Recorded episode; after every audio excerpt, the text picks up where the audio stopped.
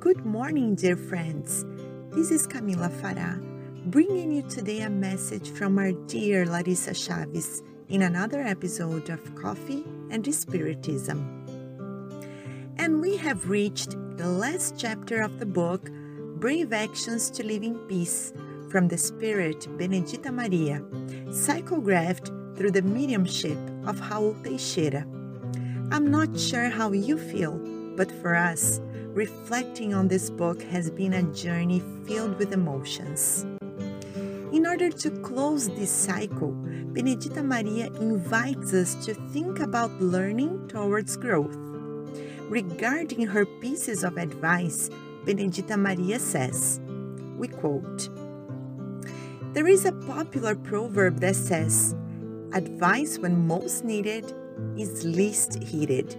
And the Brazilian equivalent affirms that if advice were good, no one would give it, but sell it instead. This assertion seems a bit exaggerated since it shows the ineffectiveness or uselessness of advice. We believe this issue should not be taken with such extremism.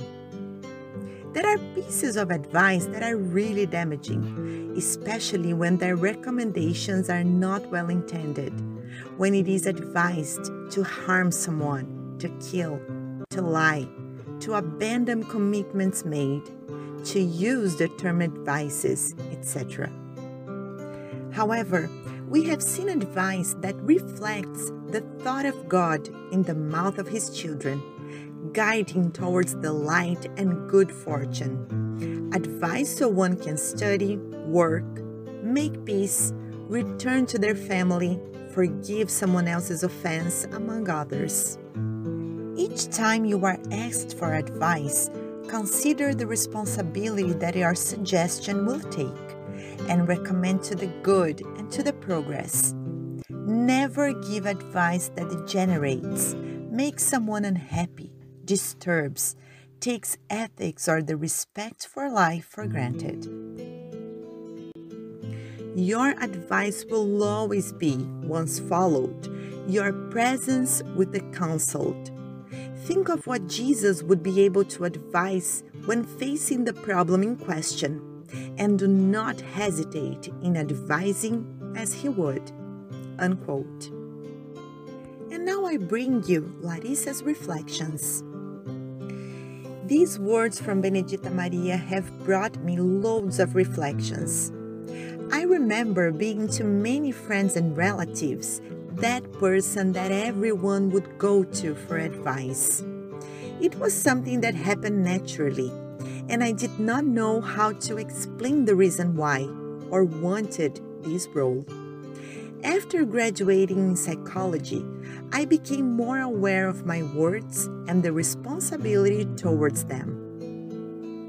When someone wants to talk to us, it is not always to be advised. In many cases, they just want to speak and be heard, without judgment or disapproving looks. Perhaps that was what I had to offer back then, when people came to me and I just heard without having life experience that allowed me to say more, at least. Certainly, there are situations in which we are invited or summoned to advise. These may also be subdivided into people who already know the answer and seek confirmation, or people who are really disoriented. To the first group of those seeking confirmation, I usually ask when they finish their report. And what do you think about doing in regard of what you said? Soon we identify that there is an action already. The person does not have the courage yet. I remember a conversation I had with a young woman who I barely knew and came to me to get something off of her chest. She had left her house a few days before due to a fight with her parents. She spent hours speaking of her anger, how much she felt suffocated and silenced. She did not want to go back home, but she was underage and could not support herself. She was staying at a friend's house, and her mother knew where she was. But her mother was waiting for both of them to cool off. She wanted me to tell her what I would do in her place. I realized that she already knew what she had to do.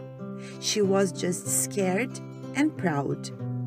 So I asked her, What would you tell me if I told you all this and asked you what I should do? After this long silent moment and lots of tears, she said, It will be hard to go back home after everything I heard. I can imagine that. Life can be really hard. You will come out stronger of all this. Just do not let your anger yell louder than your love. There is also a lot of love in what you said, in here and also there. Let this love go first, okay? I have never met her again. I have no idea what the result was, but I did not give her the answers. She already had them. She just needed to get things organized. When people are so lost and do not even know where to go, or when the situation is so complex and has no obvious advice, I usually ask God for help and think about the different existing scenarios together with the other person to broaden the view beyond the immediate obstacle, to wait for the new pieces of the puzzles to show up and move away from the role of those who need to have the solution for everything. There are many situations that our best advice is not even an advice. It is about an honest, I am ready for anything.